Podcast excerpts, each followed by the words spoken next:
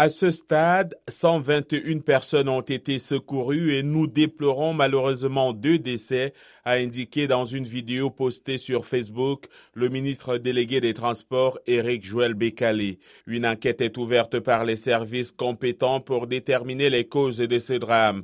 Le procureur de la République a également été saisi et a poursuivi le ministre, indiquant que les recherches sont toujours en cours et qu'une cellule de prise en charge psychologique a été mise en place. Le ministre a précisé que le navire de la compagnie Royal Coast Marine, l'Esther Miracle, a coulé aux environs de 3h58 au large de Libreville.